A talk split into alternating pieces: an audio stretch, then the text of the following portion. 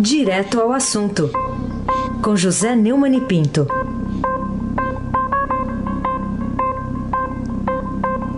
Neumani, bom dia. Bom dia, Raíssen Abac, bom dia, Camila Tulinski, bom dia, Almirante Nelson Walter, bom dia, oi, bom dia, Macira Evangelista Biasi, bom dia, família Bonfim, Emanuel, Isadora, Alice, bom dia, ouvinte da rádio Eldorado 107.3 FM, Raíssen Abac ao microfone. Vamos lá.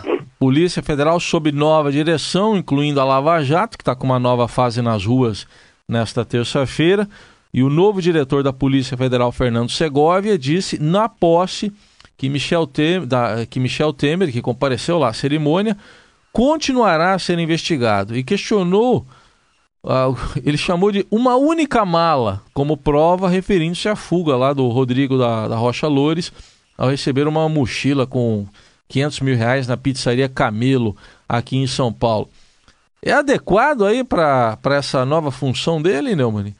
Eu estava lendo agora aqui o, o portal do Globo, e o Globo registra a seguinte frase dele, que ele se sentia como uma noiva. Só falta o buquê. De tanta lisonja com a presença do presidente na cerimônia de posse. Né? O, o Segovia disse que o presidente continuará a ser investigado com a celeridade de todos os outros inquéritos. Essa afirmação é, se deu diante da insistência dos jornalistas a respeito do tema, né?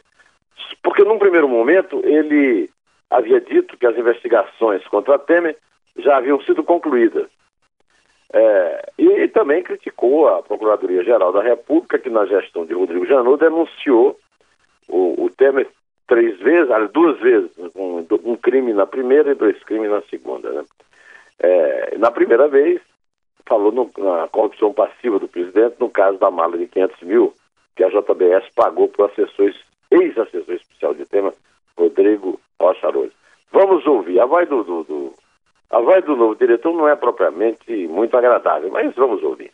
Foram fatos que aconteceram e que talvez tenham que ser melhor explicados. E talvez seria bom para que o Brasil inteiro soubesse que houvesse uma transparência maior sobre como foi conduzida aquela investigação, porque a gente acredita que se fosse sobre a égide da Polícia Federal, essa investigação teria que durar mais tempo, porque uma única mala talvez não desse toda a materialidade criminosa que a gente necessitaria para resolver se havia ou não crime, quem seriam os partícipes e se haveria ou não corrupção. É um ponto de interrogação que fica hoje no imaginário popular brasileiro e que poderia ser respondido se a investigação tivesse mais tempo. E quem pôs esse deadline que finalizou a investigação foi a Procuradoria-Geral da República. Talvez ela seja a melhor a explicar o porquê foi feito aquilo naquele momento e por que que o senhor Joesley sabia quando ia acontecer para que ele conseguisse ganhar milhões no mercado de capitais.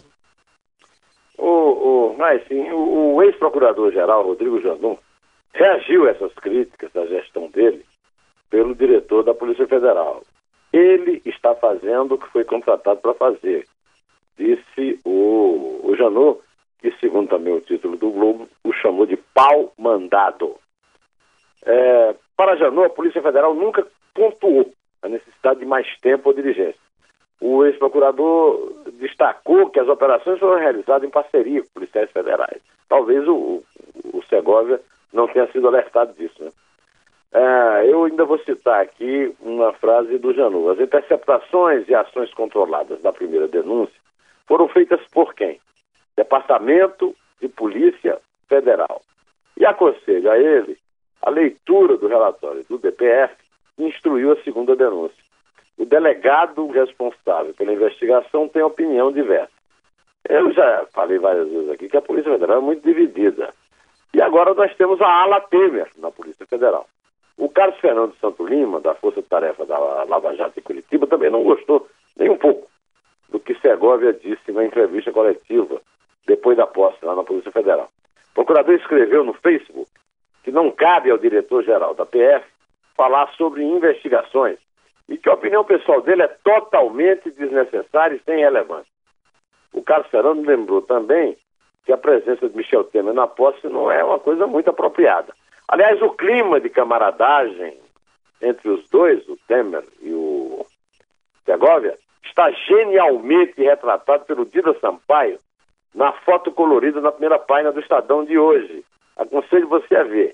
Vamos começar aqui pelo fim, viu, Raiz? Vamos lá. A presença do presidente da República na posse de um policial na direção geral de um órgão de Estado e não de governo é um sinal de que o ventríloco não poderia faltar à glória do seu boneco. Foi um sinal inequívoco de apoio que soou muito mal. Até porque o chefe imediato de Segovia, né, o ministro da Justiça, o Torquato Jardim, não gostou da escolha. Isso foi tornado público. O novo diretor tem dado sinais de que foi posto no lugar para manter as coisas sob controle da chefia. Os repórteres que foram à posse registraram que suas críticas à briga por poder entre a Polícia Federal e o Ministério Público soaram muito mal na própria corporação que ele vai dirigir. Ele também podia ter deixado para fazer essas críticas interna corporação. Né? A posse não é a hora, mas ele quis aparecer, quis produzir título de jornal. Não me cheira bem essa, esse novo é, diretor-geral da Polícia Federal. As críticas duras e diretas que ele fez ao Ministério Público lembraram a certa machinha dos anjos do inferno, dos velhos carnavais. Mas vamos deixar para ouvir a machinha só no fim do programa, viu? A menção à mala é extemporânea e é absurda, Raíssa. A não ser que o delegado federal tenha chegado, desembarcado de algum planeta distante, não se pode imaginar que um policial com os seus deveres e a relevância de responsabilidade de suas funções considere absolutamente normal um deputado do partido do presidente, da intimidade do presidente, sair correndo de uma pizzaria com uma mochila contendo 500 mil reais. Mas, eh, eu proponho que quando terminar aí o programa, você desça lá no banco e tente depositar 10 mil reais em dinheiro. A gerente não vai aceitar porque é proibido pelo Banco Central. Você imagina, 500 mil, 500 mil é 50 vezes o, o, o, o necessário para você ter que explicar um dinheiro para depositar legalmente. Isso é um absurdo. Agora, se nenhum cidadão, em teoria até o presidente da República e o próprio Segovia, consegue depositar 10 mil num banco legalmente, sem explicar direitinho a origem do dinheiro, é claro que a mala é, é, é um crime. Não estou dizendo que é um crime do presidente, mas é um crime. Além do mais, ele deixou de se referir a outros detalhes constrangedores. Como o grito que o Rodrigo, é, Rodrigo que o José, é, o Joesley deu, quando se identificou a guarda, sem mostrar documento nenhum, ao entrar no Jaburu para um encontro secreto fora da agenda na calada da noite. É, eu acho que a, a, história da mala foi uma espécie de Pilatos do Credo, não tinha que ter entrado no discurso dele, mas já que entrou, tinha que ter entrado também. É que a mala tinha uma conexão com o encontro secreto fora da agenda na calada da noite, com a filmagem da comédia grotesca da mala, como que se ficou sabendo da conversa que foi gravada e que os, o presidente que estava lá caladinho na posse não aproveitou a ocasião para explicar também. O que ficou do episódio é que o federal perdeu uma boa oportunidade de calar a boca. Talvez porque a avó dele, ao contrário da minha, não lhe avisou que em boca fechada não entra mosquito e que quem fala muito dá bom dia a cavalo. Tá rindo de quê, rabugento? Começou mal, rapaz, muito mal. Mostrando muita pressa em mostrar serviço ao patrão, o que joga por terra tudo que ele fala de investigação dura, célere de corrupção, de imparcialidade. Fica difícil de acreditar depois de se dizer uma noiva sem buquê. Aliás, se é, se é que aquilo foi um casamento, né? O que que tinha investigado ali era uma grandeza também, né? Ah, meu amigo, é. e o clima, o clima da foto do Dida Sampaio, não deixe de ver, ela tá aí na tua frente. É, tá aqui, tô vendo aqui a foto do mais uma do do Dida Sampaio. Do craque, Dida Sampaio. É isso Como aí. você também é craque. Muito obrigado. Aí tem abaque. Muito obrigado. Vamos lá. Até rimou, hein? Opa! Aí tem abaque, vamos, craque. Vamos falar aqui do, do ministro agora do Supremo Tribunal Federal, Luiz, Luiz Fux, que disse ontem que certamente, palavras dele, palavra dele, certamente a corte reverá a decisão da Assembleia Legislativa do Rio de Janeiro de soltar o presidente da casa, o Jorge Pisciani, e os deputados Paulo Melo e Edson Albertassi, que são todos do PMDB. Do PMDB de Temer. PMDB de Temer, né? De Rodrigo Rocha Loure. Pois é. De Gedel Vieira Lima. De tantos, né? Do apartamento de 500, de 50 milhões lá na Bahia. Tem aquele filme lá, se meu apartamento... Será que não é crime? É, se meu apartamento falasse, né? Porque é, se meu apartamento falasse. É, é. Não, e, e, e, se o Fernando Segovia se dispusesse a ouvir o que o apartamento fala. É, o apartamento fala. Bom, mas será que o STF vai fechar a torneira agora, a torneira vazando das assembleias estaduais, depois do, do voto maroto da ministra Carmen Lúcia liberta, liberando Aécio Neves, ou Aecinho, como você gosta de dizer, para a NAIT. A NAIT escreve N-A-I-T. N-A-I-T, mas não rima com a BAC. A BAC é craque. Ah, tá bom. É, o ministro do Supremo, Luiz Fux, chamou de lamentável a decisão da LERJ numa entrevista que ele deu à BBC Brasil, na Inglaterra. O ministro está lá na, no. Não foi para. Será que ele foi para a festa lá do, dos 70 anos do casamento da rainha com o príncipe Felipe? Bom, ele foi, na verdade, para um simpósio na Universidade de Oxford. Por sinal, está marcado para hoje o julgamento da decisão dos deputados soltando os coleguinhas no Tribunal Regional Federal da Segunda Região do Rio. Vamos ouvir o Fux, Almirante Nelson. Eu entendo que essa é uma decisão lamentável decorrente de uma interpretação incorreta feita em razão da decisão do Supremo Tribunal Federal por 6 a 5, apertada a maioria, e, portanto, acho, eu entendo que essa decisão, a tese dessa decisão vai voltar ao plenário, mas eles se basearam naquela decisão para entender que deputados estaduais têm as mesmas imunidades dos congressistas federais, por força de um artigo 27, parágrafo 3 da Constituição Federal. Entretanto, houve no caso federal, na, na, nesse acórdão, do Supremo, no caso do Senado, houve uma provocação do Judiciário. E as, as, assembleias estaduais estão utilizando de maneira vulgar e promíscua essa decisão do Supremo sem provocação em relação ao Judiciário. De sorte que é uma decisão lamentável, é uma decisão que desprestigia o Poder Judiciário, gera uma sensação de impunidade e certamente será revista pelo Supremo Tribunal Federal. O Tribunal Regional Federal da Segunda Região, lá no Rio, determinou a prisão dos PMDBistas na quinta-feira, no âmbito da Operação Cadeia Velha. Eles foram acusados de corrupção, lavagem de dinheiro e organização criminosa. Mas os deputados só dormiram uma noite lá na cadeia de Benfica, no Rio, onde o Sérgio Cabral comemorou um ano de sua permanência. Não comemorou, não, né? é, marcou. Né? No dia seguinte, a LES determinou por 39 votos a 19 a soltura e a devolução dos mandatos. Né? É, tem uma foto também muito boa lá do fotógrafo do Rio, que eu não estou lembrado agora aqui, que eu, eu, eu pus no meu blog. É, parece uma, um converscote mafioso, viu, Raíssa? No domingo, Pisciano e Albertas tiraram licença de seus cargos para trabalhar em suas defesas. Ao livrar os PMDBistas, os deputados tomaram por base, como Luiz Fux se lembrou, uma decisão tomada pelo Supremo é, sobre o senador Écio Neves.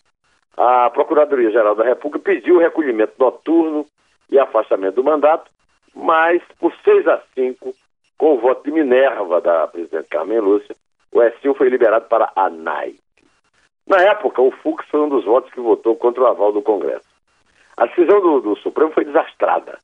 Isso está obrigando os Supremos magistrados a corrigirem esse passo em falso.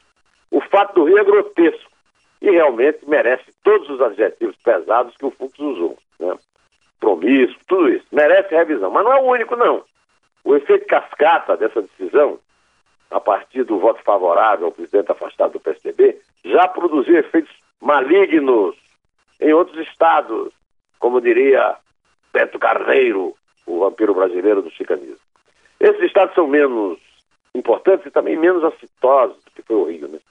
E estão passando em branco, apesar de ter sido citado genericamente, o caso pelo FUC. Talvez coubesse ao Supremo explicar melhor, quem sabe corrigir a própria lambança. A imagem do Supremo, está na chão, como dizia a personagem de Araci Balabanian, é, Armênia, naquela novela da Globo. O, o Saqueto tá aí, não sai falta para lembrar qual era a é, novela. É a Rainha da Sucata, uma das rainha preferidas da sucata, do, do Saqueto. Não disse que ele é um craque? É uma das preferidas Talvez não dele. no pré-sal da opinião pública, como a da Alerj, mas chegando perto dela. É. é bom esperar para ver o que é que vai acontecer de verdade, como se comportarão os advogados de defesa de políticos suspeitos no plenário da Casa, com seus numerosos e eternos pedidos de vista e concessões de habeas corpus Aí se abate o craque. Essa, que, essa aí o Saqueto ainda, ainda é, era solteiro quando ele assistiu, não tinha Momô ainda. Não tinha Momô. Não tinha Momô. Vamos falar aqui, falando em Supremo, a manchete do Estadão de hoje diz que é, ele deve limitar o alcance do foro privilegiado dos políticos. É, não será o caso de questionar se os políticos suspeitos vão deixar valer essa decisão, Neumann? É, como o Senado tem sido muito obedecido, e a Câmara também, pelo, pelo, pelo Supremo, eu tenho dito que o Supremo virou uma espécie de puxadinho do Congresso, né? Mas é, tem um julgamento aí previsto lá no Supremo para depois de amanhã. O, o, Supremo pode formar uma maioria pela restrição à abrangência do foro privilegiado. Quando o julgamento foi suspenso, havia quatro votos a favor dessa restrição. Forma-se maioria quando são atingidos seis votos, que são onze ao total. Né? A tendência no Supremo é que prevaleça o entendimento do ministro Luiz Roberto Barroso, que os políticos só devem ter direito a uma corte especial se o crime do qual forem acusados tivesse sido cometido no exercício do mandato e foi relacionado ao cargo que ocupa. Até agora, o Barroso foi acompanhado por Marco Aurélio Melo, Rosa Weber e Carmen Lúcia. Nos bastidores, sinalizaram que concorda com a restrição ao foro, foi citado aqui o Luiz Fux, e o relator Edson Fachin. Celso de Mello também é crítico do abuso da prerrogativa, mas às vezes tem surpreendido seus votos. E existe a perspectiva de que a votação seja prorrogada de novo, por um pedido de vista de Dias Toffoli, que faz parte daquela bancada que eu falei de advogados de defesa dos políticos suspeitos e que ontem não quis falar nada sobre o assunto. O certo é que é um absurdo. Você nem sabe quantos, quantas autoridades têm foro privilegiado. Uns dizem que são 22 mil, outros que são 55 mil. E o, fato é que é muita gente para gozar do foro e, é, e, evitar o Moro, sem que se saiba sequer o número certo. Né? E por qualquer motivo. Quando os constituintes fixaram o foro privilegiado, a intenção, Heisen, foi proteger os mandatários do povo de perseguição política, garantindo-os o direito da palavra e da opinião. Estender esse privilégio para crime comum, como roubo e até assassinato, que já foi o caso, é um absurdo. O absurdo acontece porque os políticos são ousados e contam com a cumplicidade de alguns juízes. No caso dos senadores, nós nunca devemos nos esquecer que são eles que sabatinam os candidatos ao Supremo. E já ficou claro, inclusive, que recorrem a expedientes bem pouco transparentes e republicanos para tanto. A, a, época da delação absurda da JBS, por exemplo, a fofoca mais recorrente nos corredores do Congresso era do passeio do relator da Lava Jato, Edson Fachin, com o delator premiado, premiadíssimo, e ex-diretor da empresa, Ricardo Saldi, pedindo apoio dos senadores. Isso, aliás, nunca veio a público, nem foi devidamente esclarecido pelos protagonistas. Não estava na hora de fazê-lo, Raíssen Abac? Mais do que na hora, mais do que na hora. Tem que fazer, tem que esclarecer tudo. É, a, outro assunto aqui, o, o senador Renan Calheiros teve suspensos os direitos políticos por um juiz, terá de pagar uma multa de 246 mil reais. Ele está preocupado, acho, com esse valor muito alto, né? Não vai fazer a feira essa semana. É, não vai poder ir para a feira. Bom, o senador alagoano foi condenado por improbidade administrativa naquele caso envolvendo supostas vantagens indevidas da construtora Mendes Júnior, acusada de bancar despesas pessoais da jornalista Mônica Veloso, com quem o senador Renan Calheiros mantinha um relacionamento extraconjugal, teve uma filha. Teve até uma filha, é. casamento. É, isso aí vai dar em alguma coisa concreta ou cai lá na vala comum do tal do foro privilegiado? O juiz era o Valdemar Carvalho, da 14ª Vara Federal, e condenou a perda do mandato, perda dos direitos políticos por oito anos, por improbidade administrativa. A sentença foi tornada pública ontem. O PMDBista é, foi é, sentenciado junto com o advogado que propiciou o contato dele com a empresa Mendes Júnior, que é o Cláudio Gontijo Teixeira. O processo na área civil envolveu o caso em que o senador foi acusado de receber propinas da Mendes Júnior, que o, o, Ministério Público dizia que pagou as despesas de Mônica Veloso, é, com quem, como o, o lembrou, tem uma filha. Em 2007, quando foi revelado, o PMDB já renunciou à presidência do Senado numa manobra para não perder o mandato. O certo é que o povo, nós, estamos cansados de manobra desse tipo e da impunidade total dos mandatários. Está na hora de puxar o freio de mão isso aí, né? A única coisa que cada cidadão pode e deve fazer é não reeleger nenhum deles em 2018. Não se trata de votar em branco ou em nulo, mas sim de dar um voto válido para candidatos que não ocupam nenhum mandato em nenhum dos três poderes, executivo, aliás, dos dois, né, porque o, o, o judiciário não se vota. Os poderes executivo e legislativo. Fazer o que meu amigo Reinaldo da Silva, taxista do Shopping Genópolis, propôs e eu tenho endossado aqui. Não reeleja ninguém. Ô, Almirante Nelson, vamos usar a música que eu prometi, que deixei para agora, no Cordão dos Puxa-Saco com os Anjos do Inferno? Vamos lá?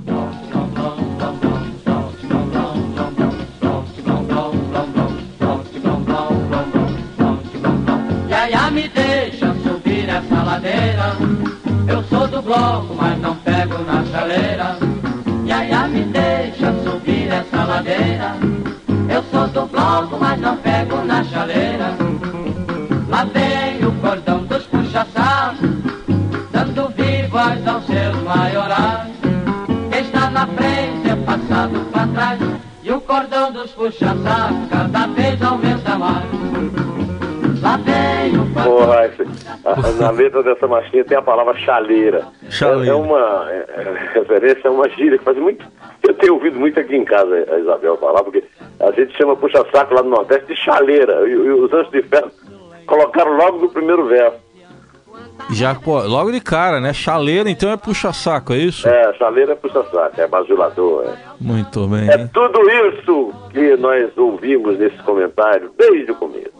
Tá certo, então. Vamos ver. Polícia Vamos? Federal, né? Polícia Federal, cooperação. Podiam botar uma operação com esse nome, né? Operação Cordão dos Puxa-Sacos. Não, operação chaleira. Né? Chaleira.